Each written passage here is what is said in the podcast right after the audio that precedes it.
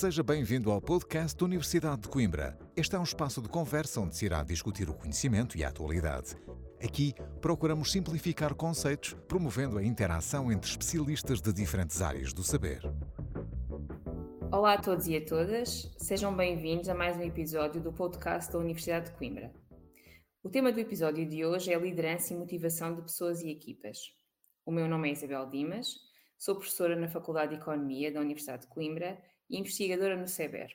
A minha área de especialidade é o comportamento organizacional e a gestão de pessoas e tenho dedicado ao ensino e investigação nesta área, nomeadamente aos processos ligados à liderança e eficácia de pessoas e de equipas, conflitos, negociação e gestão de emoções no trabalho. Tenho comigo hoje para refletirmos em conjunto e discutirmos este tema a minha colega Teresa Rebelo, professora na Faculdade de Psicologia e de Ciências da Educação da Universidade de Coimbra e investigadora do CEBER, a área de especialidade da Teresa é a psicologia das organizações e tem dedicado uma parte significativa da sua investigação ao estudo da cultura organizacional, do bem-estar no trabalho, dos grupos, sua eficácia e desenvolvimento, bem como à capacidade preditiva dos métodos de seleção. Comigo tem também Maria Helena Matos, diretora do Serviço de Gestão de Recursos Humanos da Universidade de Coimbra. A Helena formou-se na Universidade de Aveiro onde trabalhou na área de recursos humanos até, até vir em comissão de serviço para a Universidade de Coimbra. É uma apaixonada pela gestão de pessoas e pelos temas ligados à felicidade e ao bem-estar no trabalho. E recentemente a Universidade de Coimbra arrecadou o selo de local de trabalho saudável, o que muito se deve ao trabalho que tem coordenado neste âmbito. O tema do podcast de hoje é a liderança e a motivação de pessoas e equipas principal vantagem competitiva das organizações decorre das pessoas que nelas trabalham. De facto, são as pessoas que trazem para a organização uma vantagem, uma, um diferencial que permite que as organizações se distingam umas das outras. Sem as pessoas, as organizações são apenas estrutura física e tecnologia. Com as suas características, as suas competências, o seu conhecimento, as pessoas trazem inovação e criatividade às organizações o que se revela fundamental para o alcance dos objetivos uh, que estão na base da constituição das organizações. No entanto, para entregarem valor à organização, é essencial que as pessoas estejam motivadas, comprometidas e envolvidas no trabalho. Para gerar esta motivação, é aqui que entra a liderança e tudo o que diz respeito à gestão das pessoas. Portanto, pretende-se, eh, através da liderança e da gestão das pessoas, conciliar aqueles que são os objetivos da organização com os objetivos das pessoas, portanto, com aquilo que as pessoas procuram no trabalho. E é neste contexto que surge então uma questão que é o que é que as pessoas procuram nas organizações, ou seja, o que é que faz com que as pessoas escolham uma organização e nela decidam construir o seu projeto profissional em detrimento de outra. Faz sentido neste contexto uh, mencionar um estudo recente conduzido pela Randstad, que foi publicado em maio de 2022, e no qual se verificou que os três fatores mais importantes na escolha de um empregador são, em primeiro lugar, o salário e as regalias, mas logo seguido por dois fatores não financeiros. Em concreto, o equilíbrio entre a vida pessoal e profissional e a existência de um ambiente de trabalho agradável. Neste contexto, gostaria então de lançar a, a primeira questão às minhas convidadas. Motivar as pessoas deve ser uma prioridade dos líderes? Começaria, se calhar, por questionar a minha colega Teresa. Boa tarde a todas e a todos. E, em primeiro lugar, quero agradecer o convite para estar aqui neste uh, podcast e quero também cumprimentar, obviamente, as minhas colegas aqui presentes e, e agradecer-lhes também estar aqui todas juntas a, a debater este tema tão, tão velho e ao mesmo tempo tão novo, não é? São temas intemporais, porque não há receitas mesmo. Há, há evidências de que umas coisas resultam mais que outras, mas de facto não há receitas, não há uma melhor forma.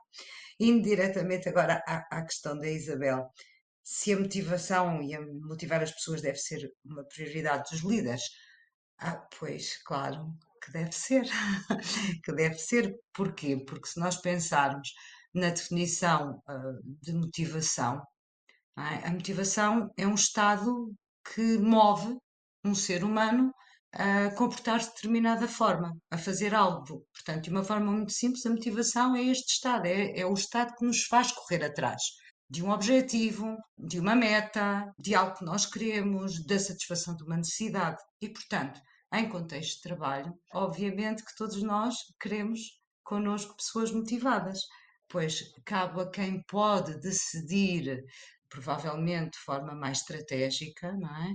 Uh, e não só, quem está também diretamente a liderar uma equipa, a, a distribuir trabalho, por exemplo, a apoiar, pois cabe uh, uh, aos líderes também providenciar condições para que as pessoas se sintam motivadas no trabalho. Obrigada, Teresa. Eu vou, dirigia a mesma pergunta à Helena, enquanto líder de pessoas e de equipas. Sente que, de facto, as pessoas motivadas fazem a diferença na, na, na sua organização? Olá, boa tarde a todas e a, a, todas e a todos. Antes de mais, quero agradecer o convite. Eu sinto-me muito lisonjeada por estar aqui a partilhar este painel com duas docentes que me dizem muito e que trabalho tenho seguido. E depois uh, também esperar dar aqui uma parte mais prática, não é? De alguém que tem uma equipa e tem uma tarefa árdua de motivar, porque isto, como dizia a professora Teresa e bem, não há fórmulas mágicas para motivar. O que serve para um não serve para o outro, não é? E, portanto, é, sem dúvida que a liderança aqui está inevitavelmente associada e relacionada com a motivação, na medida em que o líder tem que saber como estimular as suas pessoas e, e, e, estimular as suas pessoas é de forma muitas vezes individual ou quase sempre porque as pessoas são indivíduos não é têm necessidades diferentes e portanto que chegarmos a cada um uh, indo ao encontro das necessidades de cada um e tentar motivar e encontrar medidas de conciliação que as motive. E isto é um trabalho diário, não é algo estanque, não é algo que se faça agora e que está feito para sempre, não isto é um trabalho diário e que exige muito de um líder. Um líder tem que estar muito atento a fatores quer intrínsecos, quer extrínsecos, para que a, que a motivação não saia toda melindrada. Também acho que isto, por, por aquilo que tem vivenciado, que o líder, para gerir um grupo de pessoas e para motivar a equipa, tem que ver também no líder uma motivação. E isto eu acho que se encontra aqui com o trabalho pelo exemplo, não é? O líder tem que ser o exemplo para aquela equipa, não fazer as coisas só por fazer ou, dizer, ou por dizer. Elas têm que ser verdadeiras. E as medidas que nós encontrarmos para motivar, as pessoas têm que senti-las como verdadeiras e, e como algo que, que, é levado muito a sério. E depois, por outra perspectiva, há uma coisa que também considero muito importante, que é o líder estar motivado. para motivar os outros, eu, eu tenho, agora vou falar eu como líder, né, na minha experiência como líder, eu tenho que estar motivada. Porque se eu não estiver motivada no meu dia a dia para o trabalho que eu desempenho, para as minhas funções, obviamente que não vale a pena eu ter um trabalho a tentar motivar os outros, porque não vou conseguir fazê-lo. Isto é que eu aprendi durante estes anos como, como líder. E também aprendi que é preciso competências, muitas competências para isto, a liderança e da motivação. E é preciso um líder ter que as trabalhar e trabalhar de uma forma de aprendizagens constantes, portanto, e, e, e isto é um, um, desenvolvimento contínuo das nossas capacidades em qualquer vertente que seja para trabalharmos a motivação. Muito obrigada, Helena. Uh, eu vou pegar exatamente numa, numa frase que referiu, que foi uh, precisamente o que serve para um não serve para o outro, para introduzir um, aqui outra, outra temática que tem a ver com as dificuldades, com os desafios que enfrentamos quando queremos motivar uma força de trabalho, que é, é composta por pessoas diferentes, uh, com características diferentes, mas a própria estrutura da organização também uh, cria aqui constrangimentos não é, que, no que diz respeito à, às estratégias que nós podemos implementar e, portanto, também nos desafia. E, portanto, que desafios, que dificuldades é que sente nesta tarefa que considera essencial, que é uh, a de motivar as pessoas e também até também estar motivada, não é? Como refere bem, a motivação também tem que partir de nós, líderes, para, para inspirarmos os outros. Os desafios. Muitas vezes apontaram-me como desafios características do trabalho. Para mim isso é o mais fácil de trabalhar, modificar e melhorar e, e motivar as pessoas. Portanto, ver, analisar o que a pessoa faz, não gosta, isso é o mais fácil. O mais difícil é as pessoas perceberem que, por exemplo, vou dar um caso prático. A Universidade de Coimbra tem um regulamento de horários que há poucas universidades a terem, em que foram muito implementadas muitas políticas uh, de conciliação da vida pessoal e profissional.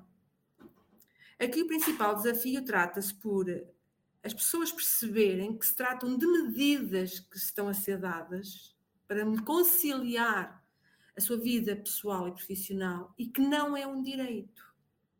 Por exemplo, o caso temos o dia do aniversário. Isto é uma medida de conciliação da vida pessoal com o profissional. Não, é? não direito, ou seja, não decorre da lei, não é? Portanto, é um extra. O facto da pessoa poder tirar um crédito de 4 horas por mês para motivo que existe motivo justificativo na lei. O principal desafio é este: as pessoas valorizarem as medidas que são implementadas, valorizarem aquilo que a instituição tanto trabalha para lhes poder dar. Depois, o outro, um outro desafio que eu acho que é tremendo, que é, é, é no dia a dia, depois passam a maior parte do tempo no local de trabalho, vamos ver, todos nós passamos a maior parte do tempo no nosso, no nosso local de trabalho. E, portanto, nós temos que sentir bem aqui felizes, não é? Portanto, este é o meu lema, eu tenho que sentir bem no local de trabalho e é esse lema que eu tento passar. E para isso, o que, é que, tenho que, que é que eu tenho que fazer? Que muitas vezes não é muito fácil, até por uma questão cultural. Aqui, depois, a professora Teresa, se calhar, poderá dar contributos excepcionais nesta parte da parte da cultura organizacional, não é?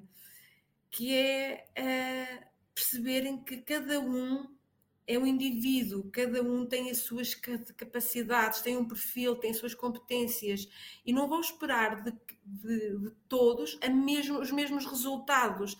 Cada um tem que maximizar o que cada um tem de melhor, tirar de cada um o seu melhor e perceberem que eles que se fazem parte de uma máquina. Nós somos a, a instituição é uma máquina e todos eles são uma peça fundamental da engrenagem e que essa peça fundamental, as peças não são todas iguais. Não podem ser todas iguais, têm que ser todas diferentes. E são necessariamente diferentes, porque nós somos pessoas, não há pessoas iguais, somos todas pessoas diferentes. Portanto, uh, e, e, este acho que acaba por ser um desafio no sentido de uh, perceberem muitas vezes as medidas que são implementadas e porque é que elas são implementadas. Depois, de outra forma, acho que, acho que ainda há um caminho muito longo a fazer no, no que respeita à valorização do capital humano. Uh, este selo que, que, que, conquistamos foi uma parte de um trabalho que esperamos do futuro, uh, que estamos a trabalhar e almejamos atingir outro patamar, porque acredito, e a minha equipa acredita que há muito a fazer nesta questão mas há muitos desafios aqui, obviamente, que existem. É? Nós estamos a falar com uma instituição que tem 732 anos. E isto, por muito que as pessoas digam que não, que não é um desafio, é um desafio. E é um desafio e é um desafio gigante. Uh, e, portanto, aqui eu acho que as questões culturais uh, acabam por ser, para mim, e é uma questão muito para mim, como líder, para mim, talvez eu tenha esta perspectiva porque tive a experiência estar, ter estado em outra instituição e, e, e, ter este termo de comparação, para mim, a cultura associada a esta universidade, a Universidade de Coimbra, é um desafio muito grande para mim. E, portanto, que eu tenho que trabalhar diariamente e procuro estudar estudar formas que, de práticas que possam ser implementadas e que possam funcionar se me desiludo, desiludo não é desiludo. Tenho tentativas falhadas? Tenho, mas não desisto.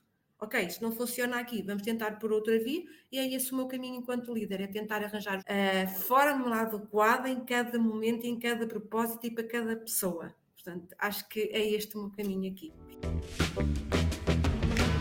Eu uh, gostava de, de lançar uh, aqui o desafio à, à minha colega Teresa, como especialista na área da cultura, precisamente tentar aqui refletir aqui um pouco em torno desta questão, até que ponto é que a cultura, a cultura, a estrutura das próprias organizações é? condicionam aquilo que são depois as estratégias que, que, se implementam e a forma como essas estratégias também uh, são recebidas pelas pessoas. Porque esta questão é muito colocada, não é? Esta questão, quem lida com empresas e, e empresas diferentes e com trabalhadores de empresas diferentes, muitas vezes uh, surge a questão, pois essa estratégia é interessante, mas não funciona na indústria. Ou essa abordagem é interessante, mas não funciona na, na, nas empresas tecnológicas. Ou, portanto, era esse o desafio que eu lançava à Teresa. Até que ponto é que a cultura e a estrutura pode ser um desafio no que diz respeito à, à, à forma como nós motivamos as pessoas e as equipas?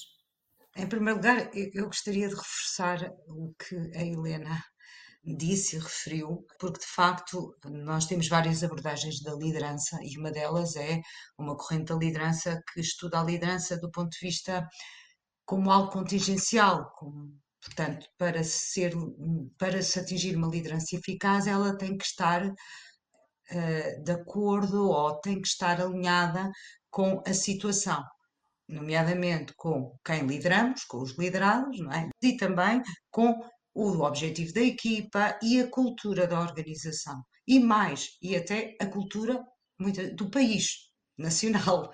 Pronto, porque isso também interfere. Uh, e, e, de facto é por isso que nós não temos receitas e por isso é que nós não podemos dizer ah, resultou aqui e vai resultar na outra empresa. Não. Porquê?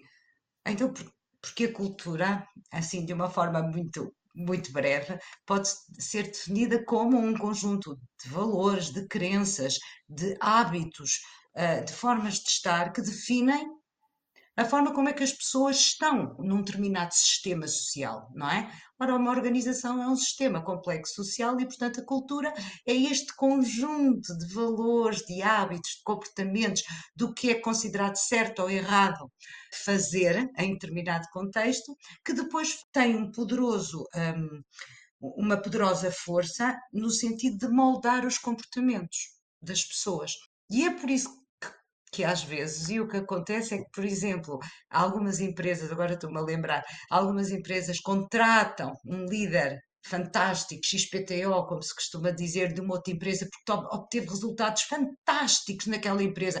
E ele chega à nova empresa exatamente com o formato que vinha da empresa anterior e não resulta, porque as pessoas resistem à mudança, porque aquilo não lhes diz nada, etc. Portanto, a cultura de facto tem um impacto e, e o líder tem que ser situacional. O líder tem que ler a situação e tem que ir adequando a sua forma de agir ao grupo e à organização. E agora, provavelmente, perguntam-me: então, isso não muda nada, nunca mudaremos, não é? É quase preservar o status quo da organização. Não.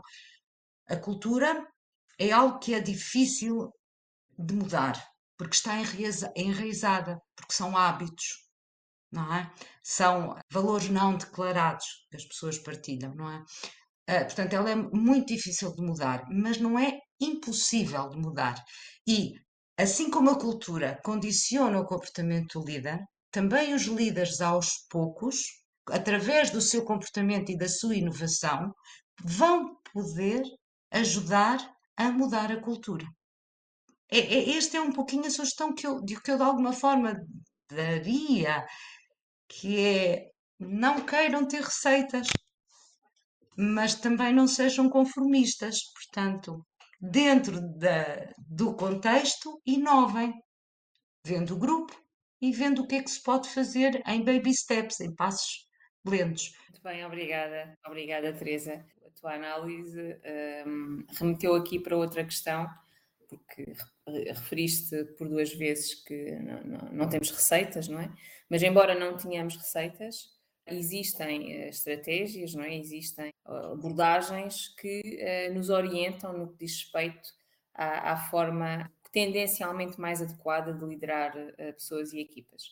Neste contexto, eu perguntava à, Helena, em função da sua experiência como líder, como é que considera que, que, é possível obter o melhor das pessoas uh, através do comportamento que, que, que o líder uh, adota? Ou seja, como é que é possível obtermos o melhor através da, da, da nossa liderança e através de, dos comportamentos de, lider, de, liderança que adotamos? Já falou aqui duas questões que me parecem fundamentais, na minha perspectiva, que é a questão de ser inspirador e de ser um exemplo, não é?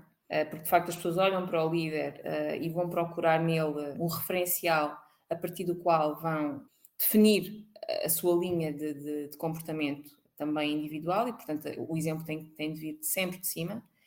Uh, mas para além dessa questão de ser um exemplo, o que é que acrescentaria mais em termos de boas práticas neste âmbito?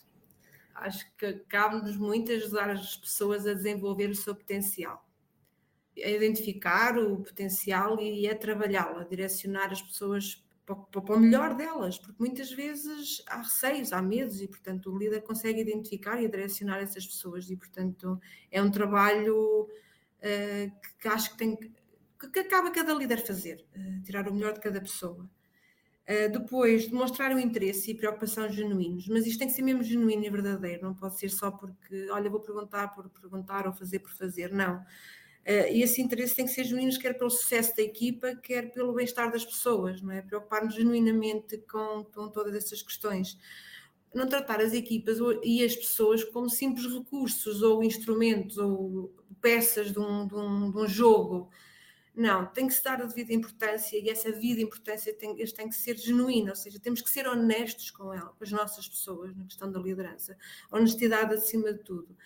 Uh, porque a partir daí é que vem a admiração e, essa, e ser inspirador. É a partir dessas práticas e da conduta do líder que, que vem essa inspiração e, e essa admiração. Depois, ser um bom comunicador, a comunicação é essencial. Que nós não temos tempo, que estamos sempre cheios de coisas, os líderes, é verdade mas temos que ter uma escuta muito ativa. Ou seja, se a pessoa procura, ela quer que ser ouvida e, portanto, é isso que eu faço. Eu tenho escuta ativa. Naquele momento, eu dedico o meu tempo àquela pessoa e ao, ao problema que ela me traz, ou à situação que a pessoa me traz. Porque isto permite-nos a nós, líderes, também termos bases importantes para a tomada de decisão, não é? E isto é essencial, a escuta ativa é essencial, a comunicação para nós termos as, as decisões mais acertadas. Depois, uma outra medida que eu considero é ter uma visão e uma estratégia clara para a equipa. Nós sabemos o que é que estamos aqui a fazer, quais são os nossos propósitos, quais são os nossos objetivos. E saber que tudo isto que está em cima da mesa está estritamente ligada e alinhada com a hierarquia superior, com a estratégia da organização. Nós não estamos a fazer isto só porque sim, estamos a fazer isto porque está tudo consertado com uma estratégia superior. Isto é extremamente importante. E depois, um último ponto, eu acho que o tem que ter competências técnicas também para conseguir aconselhar e direcionar a equipa. Não precisa saber tudo, é o que eu digo. Eu não sei todas as áreas de recursos humanos, obviamente, e há áreas que eu assumo que eu gosto menos mas que eu tenho que ter os conhecimentos essenciais para conseguir direcionar e aconselhar as equipas. Portanto, estes para mim são um dos pontos essenciais. Uh, podia falar aqui também de ter sentido humor, que eu tenho muito, portanto, uh, eu sou assim um bocadinho quebra-gelo, aqui de, chama aquilo quebra-gelo, porque há muitos momentos de tensão. Nós trabalhamos, tudo que é recursos humanos, é, é trabalhamos sob pressão, sob muita tensão. Então, às vezes, se formos isto na brincadeira, a coisa torna-se muito mais ligeira e, a, e, as pessoas acabam também por tornar, a, ok, isto também leva-se melhor, assim. E, portanto, eu tenho sentido muito sentido de humor, gosto muito de brincar, sem descurar sempre aqui o meu lado de líder e de responsável, está muito vincado, mas tenho esta, esta questão. Criatividade, com atividades que faço com a equipa, com atividades, com ideias que muitas vezes me dizem, ah, ela é maluca, o que é que vamos fazer? Mas eu vamos tentar, vamos, eh, vamos para a frente, ter criatividade, ter um compromisso com a instituição. Estar comprometidos com a instituição é muito importante, porque eh, se nós estamos comprometidos com aquilo que é a missão, a visão e os valores, todas aquelas ideias que nós vamos ter que querer concretizar vai estar estritamente alinhado e, portanto, tem muito mais possibilidade de ser concretizado. A Helena disse algo que nós não, ainda não, não falámos muito aqui, que é, para além de tudo isto, influ ser influente, ser inspirador, uh, ter atenção ao indivíduo, o líder tem que ser reconhecido como competente. Uhum. Competente naquilo que faz profissionalmente e competente relacionalmente. E, de facto, esse é um dos atributos que as novas teorias, as abordagens contemporâneas realçam. E estas novas uh, abordagens contemporâneas também realçam que para alguém ser reconhecido como líder pelos outros, tem que ser confiável.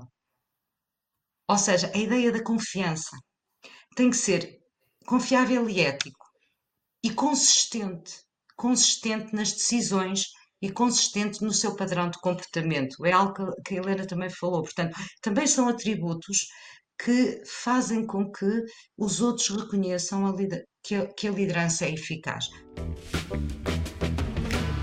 Aproximamos-nos então do final de, do episódio uh, de hoje. Para fecharmos, gostaria de vos pedir uma sugestão de livro, artigo ou outra referência que considerem adequada, uh, que permita aos ouvintes aprofundarem o seu conhecimento sobre estas temáticas. Uh, eu começaria pela Helena pronto, é, é esta área é, de comportamento organizacional é uma área com a qual eu me identifico bastante, portanto, e, e, estudo bastante. Mas tenho aqui um, eu sigo muito aqui um, um docente, um colega, provavelmente as pessoas conhecem de certeza, que é o professor Arménio Rego. Uh, foi meu docente e foi para mim uma inspiração também. Se calhar muito me devo a ele a minha paixão por esta, por esta área e portanto ele tem um livro que é o Papa Francisco, as lições de, de liderança, que é dele com Miguel Pina e Cunha, e portanto foi um livro que eu, foi dos primeiros que eu li, portanto foi dos primeiros que me marcou bastante, portanto gostaria de, de evidenciar esse.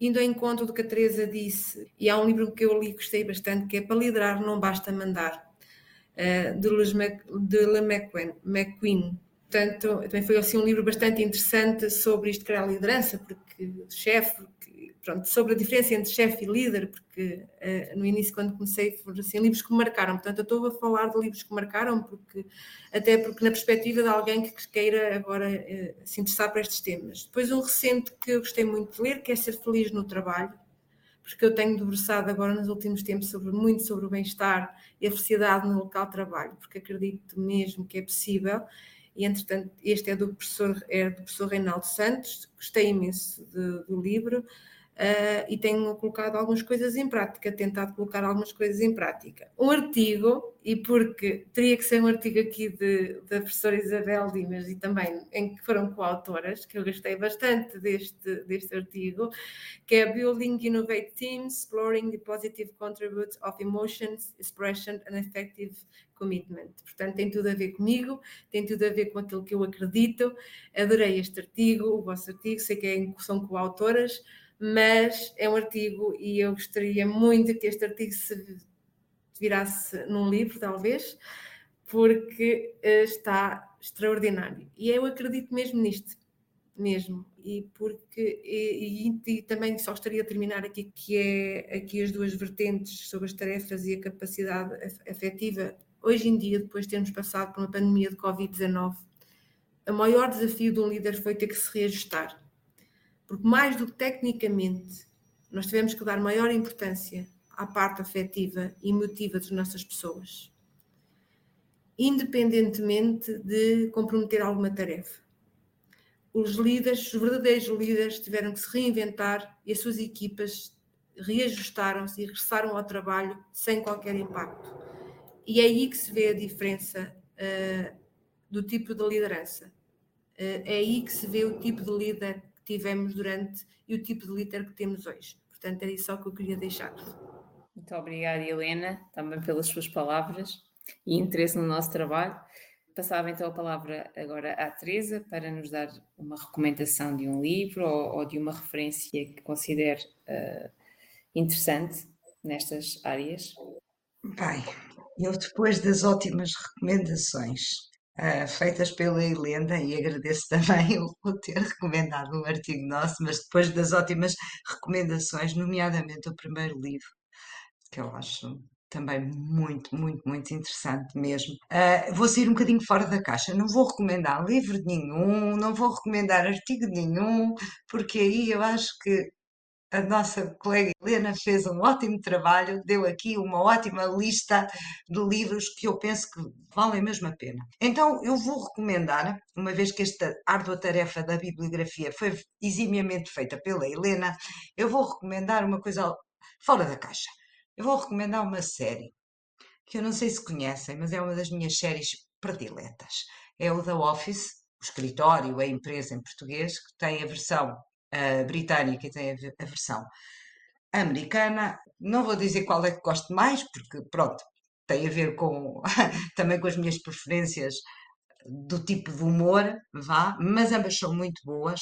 E eu acho que vendo esta série, que é tem um humor fantástico.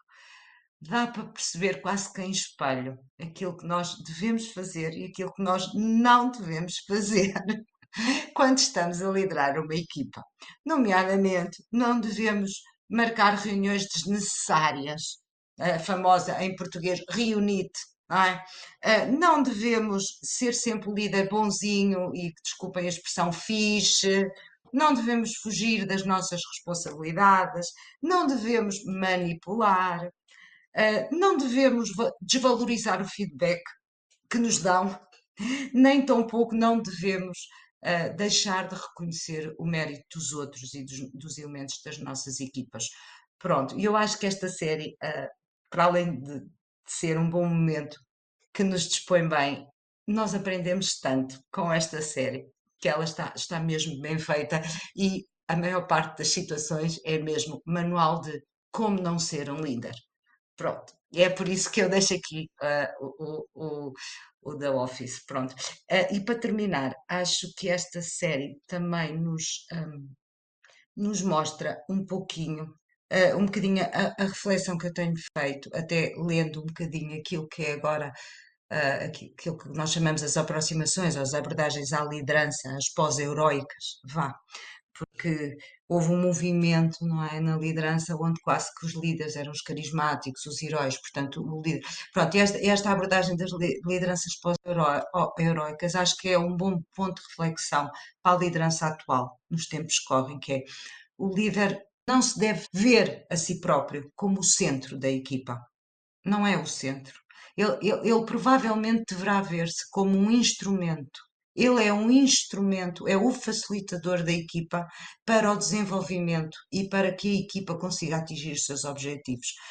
Pronto, uh, daquilo que eu tenho às vezes sentido, quer nas nossas viagens à prática, quer de, até como liderada, uh, quando trabalhava em empresas, etc. Muitas vezes o líder é endeusado e ele acaba por não ser ele próprio, esquece que tem que ser, sobretudo, um facilitador.